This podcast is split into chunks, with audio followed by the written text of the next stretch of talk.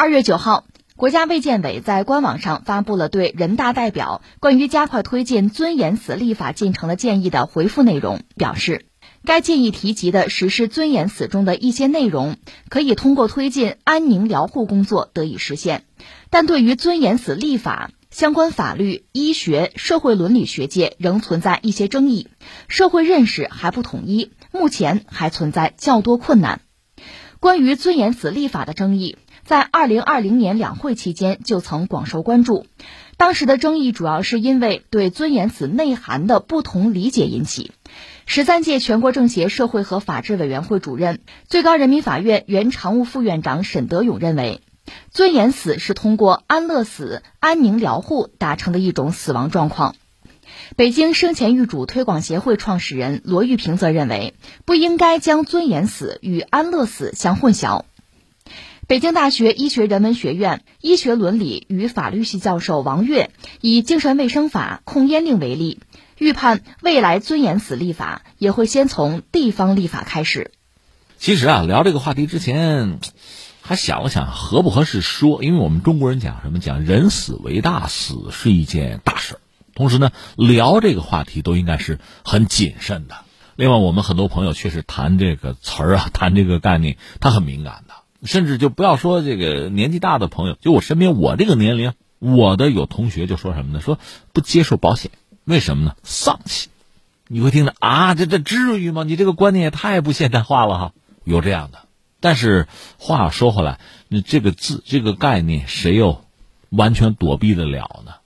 所以实际上真正的问题是我们怎么样，呃，应该说是正确的对待它，不管是死亡还是临终之前那段时光。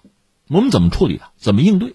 人有生老病死，特别是到老年的时候呢，他身体肯定是逐渐在衰弱呀。那个状况，那种感觉肯定不好，都往往是脆弱和痛苦的。如果说你是患病，那临终前那段时间，那就更加的痛苦不堪。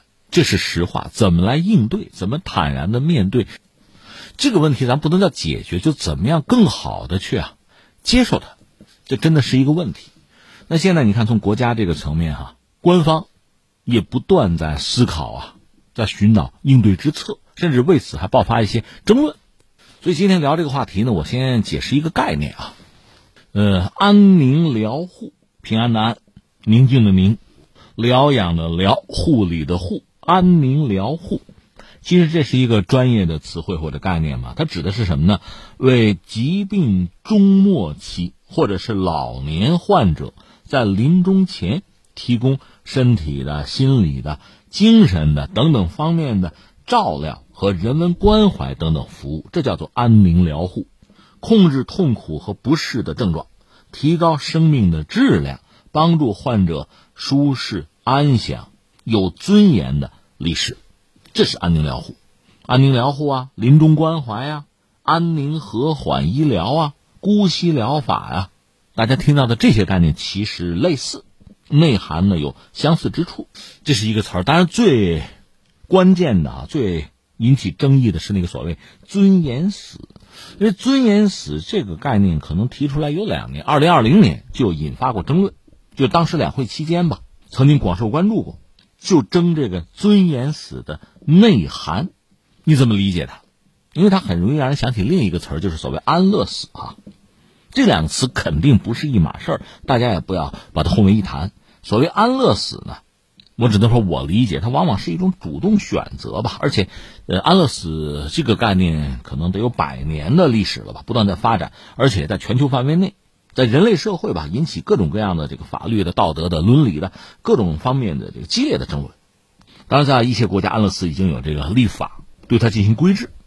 其实，不管是所谓尊严死还是安乐死，大家都是希望有尊严的离世。但是安乐死似乎是一种相对主动选择的结果，而尊严死应该不是。它指的应该是通过刚才我们讲的安宁疗护，达成的一种自然离世。这个自然离世就意味着呢，我不去加速它，我也不延后，就正常离世。这个应该是尊严死的内核吧，最核心的这部分。所以你看，这个已经到了新的一年，呃，今年的两会，我们预计一下，像这个尊严死也依然会成为大家关注的一个话题。呃，我觉得这么几点，一个呢，总的来说，恕我直言，我觉得大家就整个社会对这个概念这么关注，或者说是有争论，应该说还是社会进步的一个结果。就是我们现在要让人很好的生，能够享受越来越幸福的生活，但同时呢，像死亡这个没有办法避免的这个问题，我们也希望。能够很好的去应对它。你想，你温饱问题解决不了，绝对贫困还困扰着每一个人，或者说这个社会上相当的人群的话，这个事儿大家是顾不上的。所以总的来说，你社会进步了，经济社会发展到一定程度了，那么这个概念、这个问题才引起大家的关注，才被大家重视。这个问题本身啊，才被大家关注和尊重，这是一个。第二个呢，说到底，我想这可能还是一个观念的问题。就是你拿这个事儿当回事儿，你也不回避它，你也不片面的理解它，你要认真的去思考这个问题，拿出应对的政策来。这确实是一个在观念上啊，你要有发展，有些进步，对以往的一些相对片面的东西啊，或者局限的东西，你要有所扭转，这才能很好的应对这个问题。更不要说这个问题，它最终是一个全社会都要面对的问题啊，社会成员都要面对的问题啊。有的可能是这个重病的患者面对，或者说老人临终面对，那这也就是整个家庭的问题，是子女的问题，也是他们的相关单位要面对的问题啊，就等等等等。所以这需要大家有一个观念上的，其实是一种进步，一种转变。而这种转变呢，我觉得涉及到几个问题：一个涉及到法律，还涉及到道德，再就是伦理。这里面既有当事人本人，也有他的家属啊。应该说，大家其实。彼此也没有办法替代哈，各自有态度，各自有情感，所以很可能各自有立场。这个立场呢，有时候它一致的，有时候可能会有分歧。所以你看，说是一个观念的问题，它涉及到方方面面哈，怎么来统一？或者怎么样来让大家相互的理解，最后达成一些共识，它有一定的难度，那就是说需要一定的时间。另外还有一点我要说呢，很多事情啊，从孩子抓起 哈，实际上涉及到对人类这些终极的问题。你人为什么活着呀？人类怎么样来认识或者说理解死亡啊？怎么样面对它？这些问题是人类终极的问题。实际上，从一个小孩子能不能有一种哈，对这些问题比较淡定、比较开明的。相对放松一点，这样的态度啊立场其实挺重要。我记得我曾经看过这个引进的一套童书，好像，叫《青蛙弗洛格》，那里边就谈到青蛙嘛，主角嘛，看到这个好像小鸟的歌唱啊，小鸟的死亡啊，他的那个态度的转变，他是给小孩子讲的啊，就怎么样来认识和接纳死亡，身边的这些意外的事情的发生。其实这个对你从长远看哈，对一代一代的人，甚至对整个民族的这个心灵心智的建设，你要做好了，它都是好事儿而且这些问题其实是很重要、很关键的事情吧？